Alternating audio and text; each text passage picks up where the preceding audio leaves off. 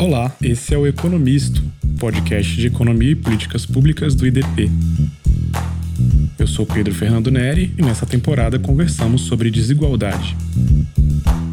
Olá, hoje nós recebemos no podcast o Rogério Barbosa. O Rogério é sociólogo pela Universidade Federal de Minas Gerais, mestre e doutor em sociologia pela Universidade de São Paulo, tem feito muito estudo quantitativo sobre distribuição de renda no Brasil, é pesquisador associado ao Centro de Estudos da Metrópole e é professor de sociologia do Instituto de Estudos Sociais e Políticos da Universidade do Estado do Rio de Janeiro, UERJ. Rogério, uma honra ter você com a gente aqui hoje. Bem-vindo ao podcast. Muitíssimo obrigado, Pedro. A honra é. Rogério, eu, eu vejo assim muita gente preocupada agora no fim de 2020 com a trajetória do PIB, se a trajetória do PIB é uma recuperação em V, o pessoal até força a barra às vezes com alguns gráficos. Muita discussão sobre, de analistas sobre PIB no início do ano que vem, mas a gente sabe que PIB é só parte da história. Eu aprendi com você que nos últimos anos, mesmo uma recuperação do PIB que a gente vinha tendo depois da última recessão, não conta parte da história, não conta, na verdade, boa parte da história para os brasileiros mais pobres que não participaram dessa recuperação. Então, eu queria começar a nossa conversa falando dessa divergência entre PIB e outros indicadores. Por que, que PIB nem sempre é importante? O que, que a gente pode esperar do ano que vem? Por que, que talvez, na sua opinião, que eu acho que seja parecida com a minha, no início de 2021, PIB talvez não seja uma coisa muito importante para a gente avaliar a pobreza, privação né, no Brasil? Conta também, se você puder, um pouquinho para a gente do que, que foi isso nos últimos anos. Já antes da crise, já tinha uma divergência aí entre a história contada pelo PIB PIB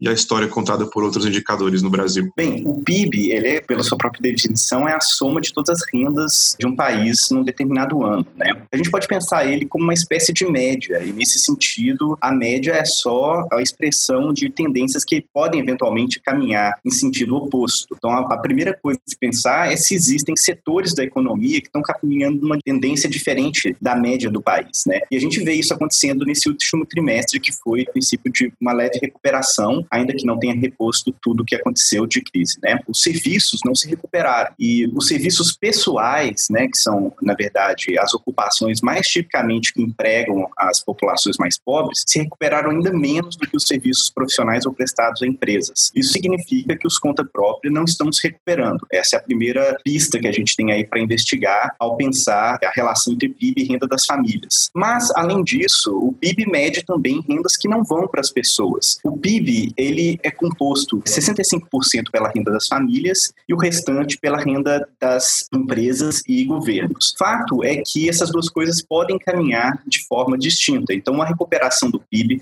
pode ser, na realidade, puxada por uma outra parte. Então, acompanhar um indicador que é simplesmente uma média não é exatamente adequado para pensar na distribuição da renda. Olhar a distribuição significa perceber o que está acontecendo especificamente com as famílias, que renda está sendo distribuída para elas e de que forma cada parte da distribuição de renda está experimentando esse crescimento. Recentemente, né, nos últimos anos, nos últimos cinco anos pelo menos, a gente já estava começando a observar uma espécie de recuperação econômica. Em 2016, alguns estratos de renda se recuperaram e a renda média das famílias parecia estável. Em 2017, uma outra parte já se recuperou e a renda das famílias continuava estável. O que estava acontecendo? Na verdade, era um processo, a renda dos mais ricos, dos 10% mais ricos, estava crescendo e os mais pobres continuavam em crise, de forma que, na balança, essas duas coisas pareciam se cancelar. Então, uma certa crise continuou para os estratos mais pobres, mesmo nos anos de início da recuperação. E quando a recuperação se acelerou em 2018 e 2019, isso continuou a acontecer. Então, a renda média das famílias começa a crescer, isso medido só a renda das famílias mesmo, observado pelas pesquisas domiciliares do IBGE, e o PIB já estava crescendo até uma velocidade um pouco mais rápida, inclusive, mostrando que as empresas e governos já estavam se recuperando um pouco mais e a pobreza continuava a crescer. Pensando no que pode acontecer em 2021 e 2022, e tendo em vista isso que aconteceu nos últimos anos, o PIB não é um indicador suficiente, ainda que ele seja muito importante, porque se o PIB estiver caindo, de fato, a renda média de todos está caindo e é muito possível que o dos mais pobres esteja caindo até em velocidade maior, porque é isso que tipicamente acontece em crises. Os muito pobres perdem velocidade mais rápida que a classe média e, às vezes, em alguns modelos de crise, Os muito ricos pedem também um pouco mais rápido que a média. Mas, no geral, para os mais pobres é sempre notícia ruim ter um PIB caindo. Muito interessante, Rogério. Agora, você fez estudos muito detalhados ao longo de 2020 sobre a questão do auxílio emergencial e, na verdade, também o pagamento de outros benefícios por parte do governo, por exemplo, para repor a perda salarial dos trabalhadores formais que tiveram perda de salário por conta de redução de jornada. E esses dados indicam que, de certa forma, para uma parte da população, o auxílio emergencial no seu ápice ali até significou um aumento de renda né, para os mais pobres e para outros estratos da população atenuou uma queda de renda que seria maior sem ele. Com o fim do auxílio emergencial em 31 de dezembro, né, que é o fim do estado de calamidade, mas a, a calamidade ainda não acabou, né, a pandemia continua. O que a gente pode esperar assim, com base nos dados? É um cenário pessimista mesmo, de que parece que agora a gente vai ter aquela crise social que a gente não viveu, ou a gente tem condição de se adaptar?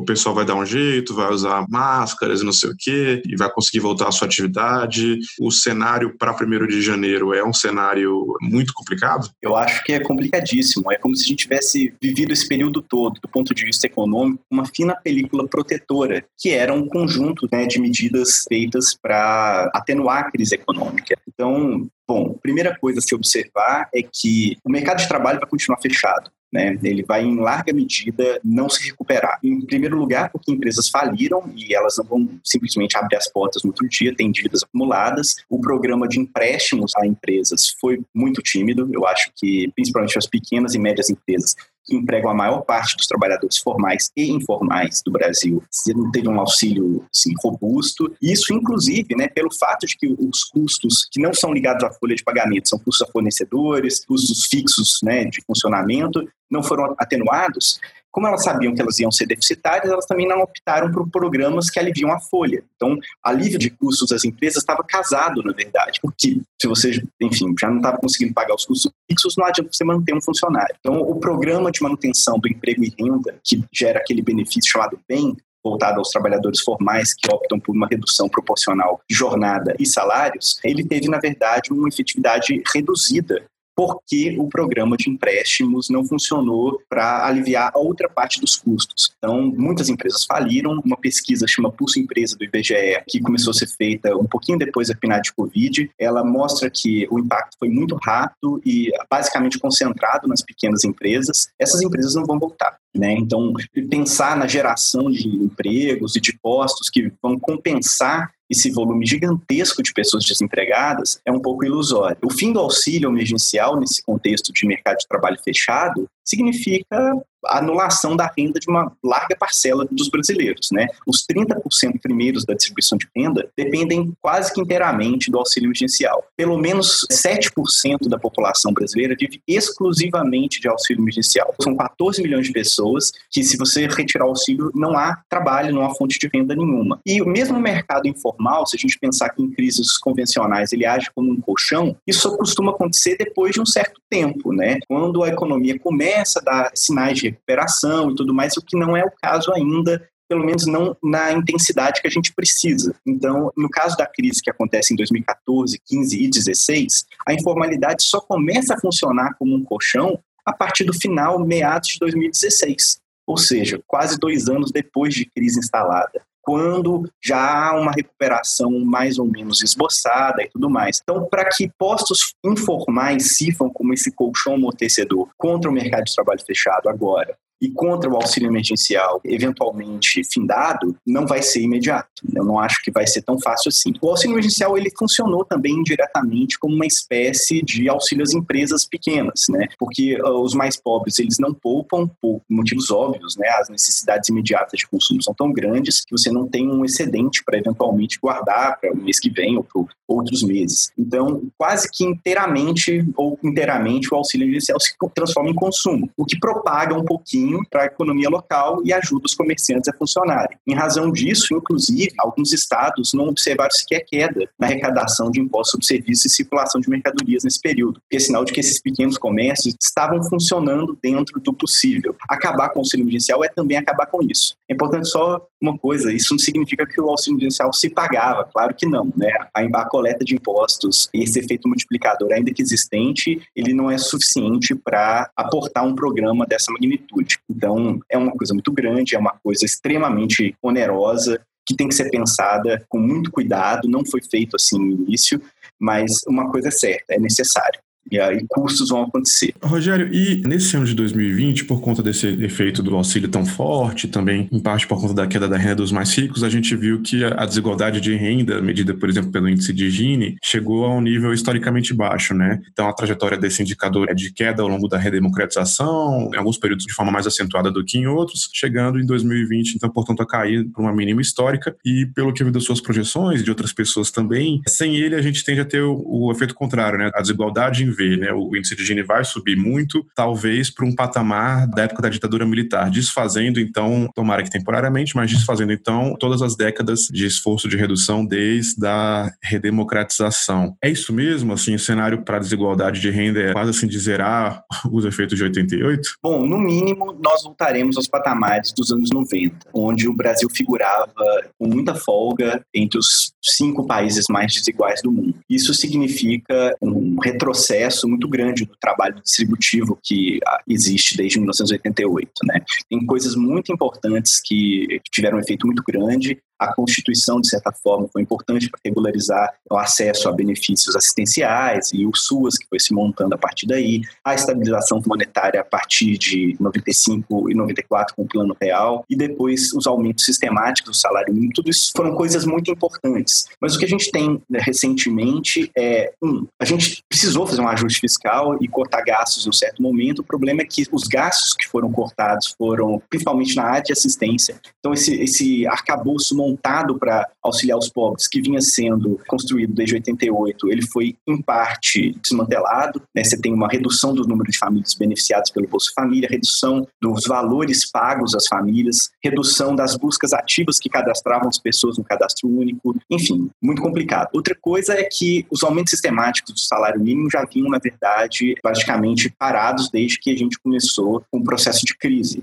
o que tem a ver com a própria regra que a gente utilizava para atualizá-lo. Então, isso para um pouco esse trabalho distributivo. Mas, para que o salário mínimo fizesse efeito, era preciso que a gente tivesse pessoas vinculadas ao salário mínimo. Essas pessoas são os trabalhadores formais. Né? Com uma crise que destrói os empregos formais, as pessoas que têm, de fato, a sua renda indexada pelo salário mínimo diminui. Então, os trabalhadores informais, principalmente os conta própria, têm uma volatilidade de renda incrível e não são protegidos pela existência de um salário mínimo, mesmo que ele venha eventualmente a aumentar né, quando a crise estiver um pouco mais atenuada e tudo mais. Então, a desfazer também os empregos formais é desfazer o trabalho distributivo que o salário mínimo vinha fazendo. Enfim, eu acho que tudo isso aponta, na verdade, para uma coisa bastante grave, sim. Os indicadores, eles apontam para uma melhora nesse momento agora, mas eu gosto de ressaltar que é uma melhora temporária e talvez até um pouco ilusória, principalmente nos indicadores de pobreza. Por que, que eu digo isso? Porque quando você recebe uma certa quantia, você não necessariamente muda todas as suas condições de vida. E uma pessoa é classificada como pobre não só porque ela recebe pouco dinheiro, mas ela vive em habitação precária, ela está longe de serviços públicos e privados, educação, saúde, etc. Infraestrutura nos locais são, em geral, também bastante precárias. Por todas essas razões, a gente classifica uma pessoa como pobre. O indicador monetário da pobreza ele é só uma proxy muito correlacionada com as condições de vida. Em geral, uma pessoa que é pobre tem sistematicamente uma renda baixa. No entanto, quando ela recebe um auxílio temporário, a renda deixa de estar correlacionada temporariamente com as suas condições de vida. Então, pessoas que têm apontado que a pobreza caiu durante a pandemia estão olhando só para a pobreza enquanto indicador monetário e reificando o indicador monetário. O que importa são as condições de vida reais. As pessoas tiveram alguma melhoria de vida, sem dúvida, mas não na mesma proporção que o indicador apenas monetário estaria medindo. É bom pontuar isso. Eles não fizeram grandes reformas em sua casa. Por mais que alguma outra notícia a gente consiga até fazer um cherry picking, escolher uma pessoa ali ou aqui que não deveria receber, recebeu, ou alguma pessoa que usou para fazer alguma mudança estrutural. A maioria das pessoas não fez isso. Então, o indicador de desigualdade ele tem uma semelhança com isso. Por quê? Porque ele está medindo a renda dessas pessoas que temporariamente tiveram uma melhoria e a renda das pessoas que temporariamente tiveram uma piora, que são aquelas que mantiveram seus empregos formais, fizeram um acordo de redução de vínculo e que, no entanto, quando os acordos vencerem, né, quando o tempo deles vencerem, eles vão retornar ao seu patamar salarial anterior. Ou seja, o indicador de desigualdade neste momento ele está influenciado por algo que está acontecendo temporariamente e que não muda os patamares de vida das pessoas permanentemente. E o indicador de desigualdade, por definição, é um indicador de bem-estar, é um indicador de mudança de vida qualitativa e duradoura nas famílias. Né? A gente pode entender a desigualdade como uma espécie de penalização do bem-estar. Um indicador muito famoso é o indicador do Amartya Sen de bem-estar, no qual a gente faz 1 menos o Gini vezes a média. Então, se o Gini é 0,5, 1 menos 0,5 significa que só sobra metade, só sobra meio, vezes a média, então só metade da média é aproveitável como bem-estar. Se o, o Gini for muito baixo, sobra mais da média para ser um indicador de bem-estar. Então, a pergunta que fica é: a desigualdade caiu durante a pandemia, então significa que o bem-estar aumentou? Quem que teve, na verdade, a sua vida realmente melhorada durante a pandemia, assim? Será que aumentou tanto? Não, não é bem assim. Na verdade, o Gini, enquanto indicador de bem-estar, enquanto indicador indireto desse potencial de bem-estar, ele está medindo uma coisa que é um efeito temporário. Ele mostra, na verdade, o potencial distributivo de uma renda do montante do auxílio emergencial e talvez exiba principalmente o esgotamento das estratégias de transferência de renda focalizadas anteriores, né? A insuficiência do Bolsa Família, a insuficiência de programas anteriores e a necessidade de alguma coisa mais ambiciosa, enfim, não necessariamente a prorrogação indefinida de um auxílio emergencial que seria impagável, mas certamente é, dá para fazer mais do que a gente estava fazendo. Só para finalizar, a desigualdade não caiu nesse sentido mais realista, ainda que o indicador tenha apontado melhora. Muito bom, Rogério. Agora, voltando aqui, a gente conversou ali no início, né, aquela sua explicação sobre o PIB. É, de fato, é interessante pensar que o PIB é uma média ponderada, né, da renda das pessoas, né? Então, se uma pessoa mais rica tem um ganho de renda, ele pode, na verdade, mais do que compensar em termos estatísticos, uma perda brutal de renda de pessoas mais pobres, né? Porque não é uma média simples da renda de cada um, né? não é a média das variações de renda, né? É uma média ponderada, então o peso da renda de alguém que ganha mais conta mais. E no mundo todo existe essa inquietação com o PIB, PIB, né? Porque o PIB ele não traduz questões ambientais, não traduz questões de bem-estar subjetivo e não traduz questões de desigualdade, né? É possível a gente ter PIB crescendo e desigualdade aumentando, ou PIB crescendo e a vida dos mais pobres, inclusive, piorando, embora, como você explicou muito bem, é muito melhor um PIB crescendo do que um PIB caindo. Para quem está começando a ficar familiarizado mais com esse debate, que outro tipo de indicador você acha interessante acompanhar? Tem pessoal que gosta de olhar a distribuição de renda, ou melhor, o quanto da distribuição de renda 1% retém, né, aquela razão. Tem as taxas de pobreza para variados limites de pobreza, né, com todas as ressalvas que você colocou sobre o que a linha de pobreza significa. Para quem quer ficar mais atento a outros indicadores que não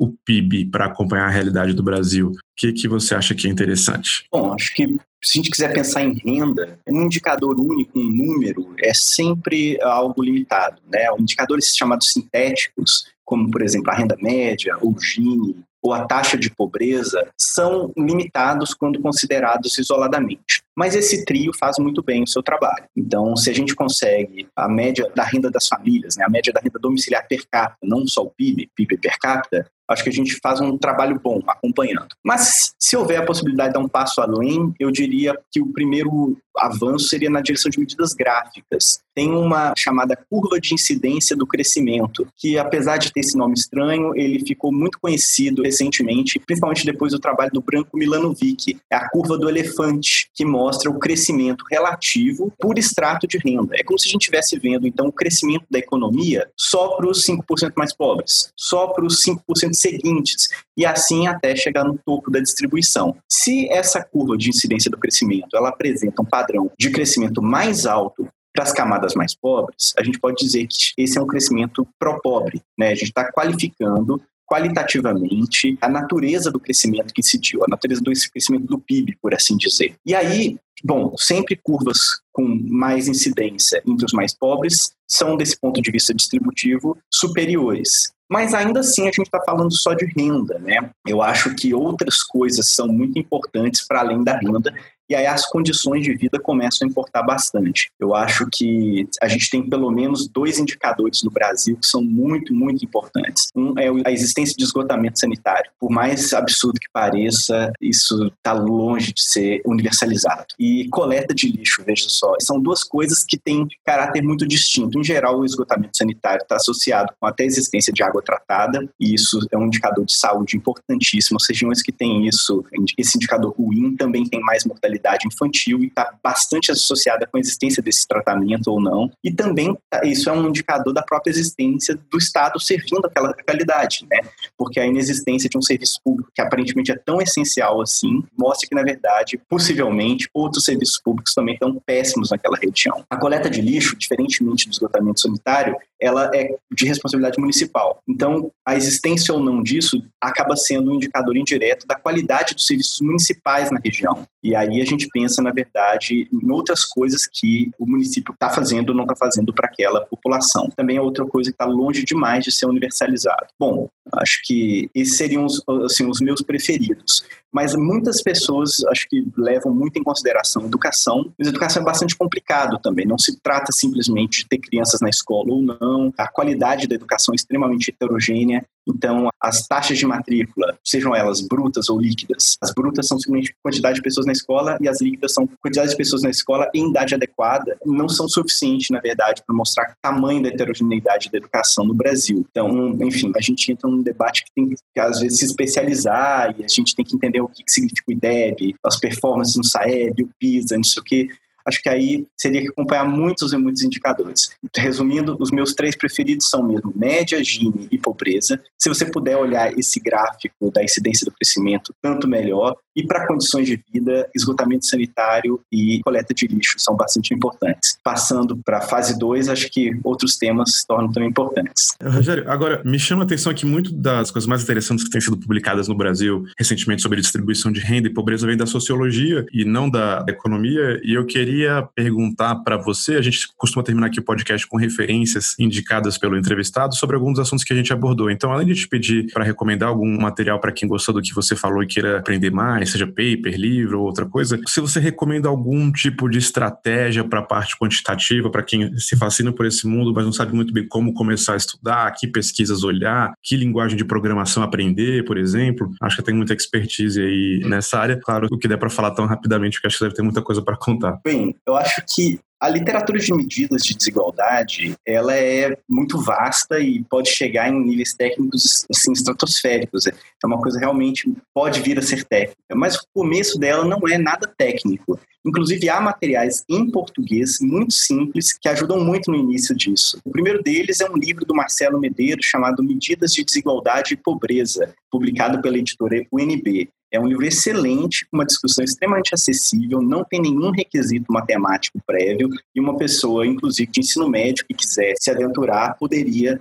Acho que o único requisito é o interesse temático. Inclusive, há uma discussão mais substantiva, de caráter teórico, explicando as noções de renda e bem-estar, uma certa profundidade e mantendo a acessibilidade. Gosto muito do livro do Marcelo. Há, inclusive, uma versão prévia, que é o, acho que o capítulo 2 ou 3, que ele publicou na forma de um TD do IPEA, chamado Representações Gráficas de Desigualdade e Pobreza. Eu acho que chama isso o texto dele. Bom, passando um pouquinho adiante, ainda nessa área de, de desigualdade, acho que dá para, assim, se a pessoa tem alguma entrada em economia já no nível de graduação, dá para se aventurar um pouquinho mais. Acho que aí tem uma série de livros clássicos sobre o assunto o Frank Cowell, talvez Measuring Inequality seja o mais famoso. Mas eu não vou, acho que, muito tornar a discussão mais técnica do que isso, não. Eu fiquei contente de você dizer que, na verdade, os sociólogos têm feito muitas contribuições para a área de desigualdade e renda. Eu não sei se isso é completamente verdade no Brasil. Ainda que eu tenho amigos muito próximos que são excelentes analistas de renda, em especial Pedro Souza, o próprio Marcelo. Eu acho que, em geral, a sociologia que estuda desigualdade no Brasil tem começado a entrar no tema da renda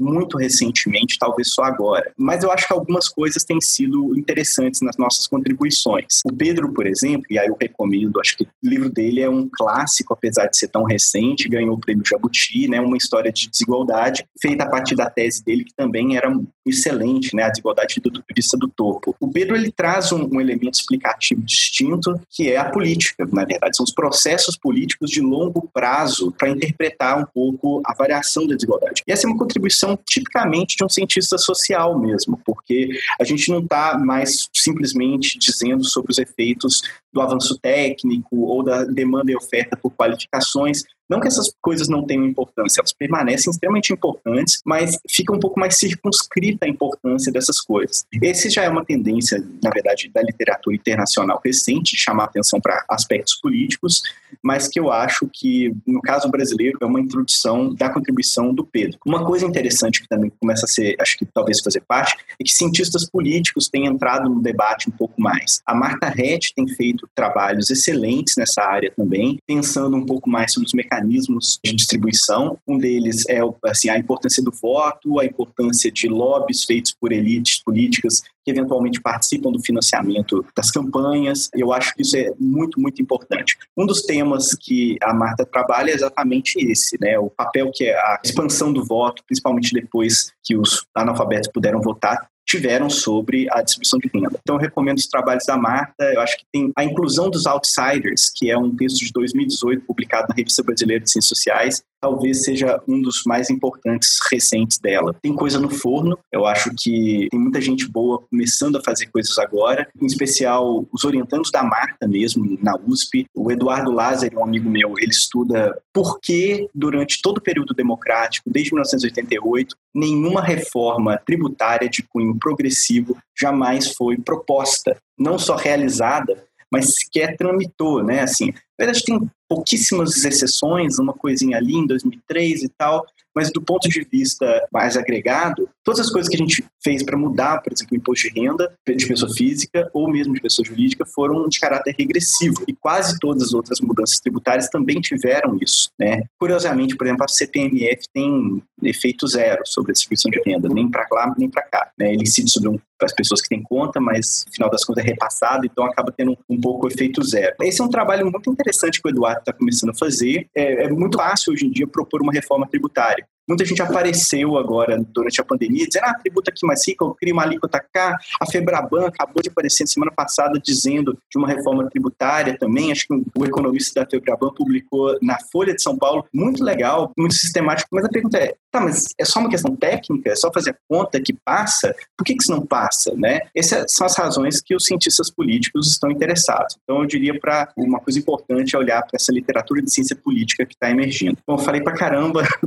eu não sei se eu indiquei as melhores coisas ou todas as coisas. Eu vou indicar então o pessoal te seguir, o, o que o Rogério tem feito, tem uma, uma conta no Twitter, tem, tem um site, Rogério, também? Estou fazendo um site, nunca tive um site e agora estou vendo que é necessário. Então, procurem no Google o site do Rogério daqui a pouco.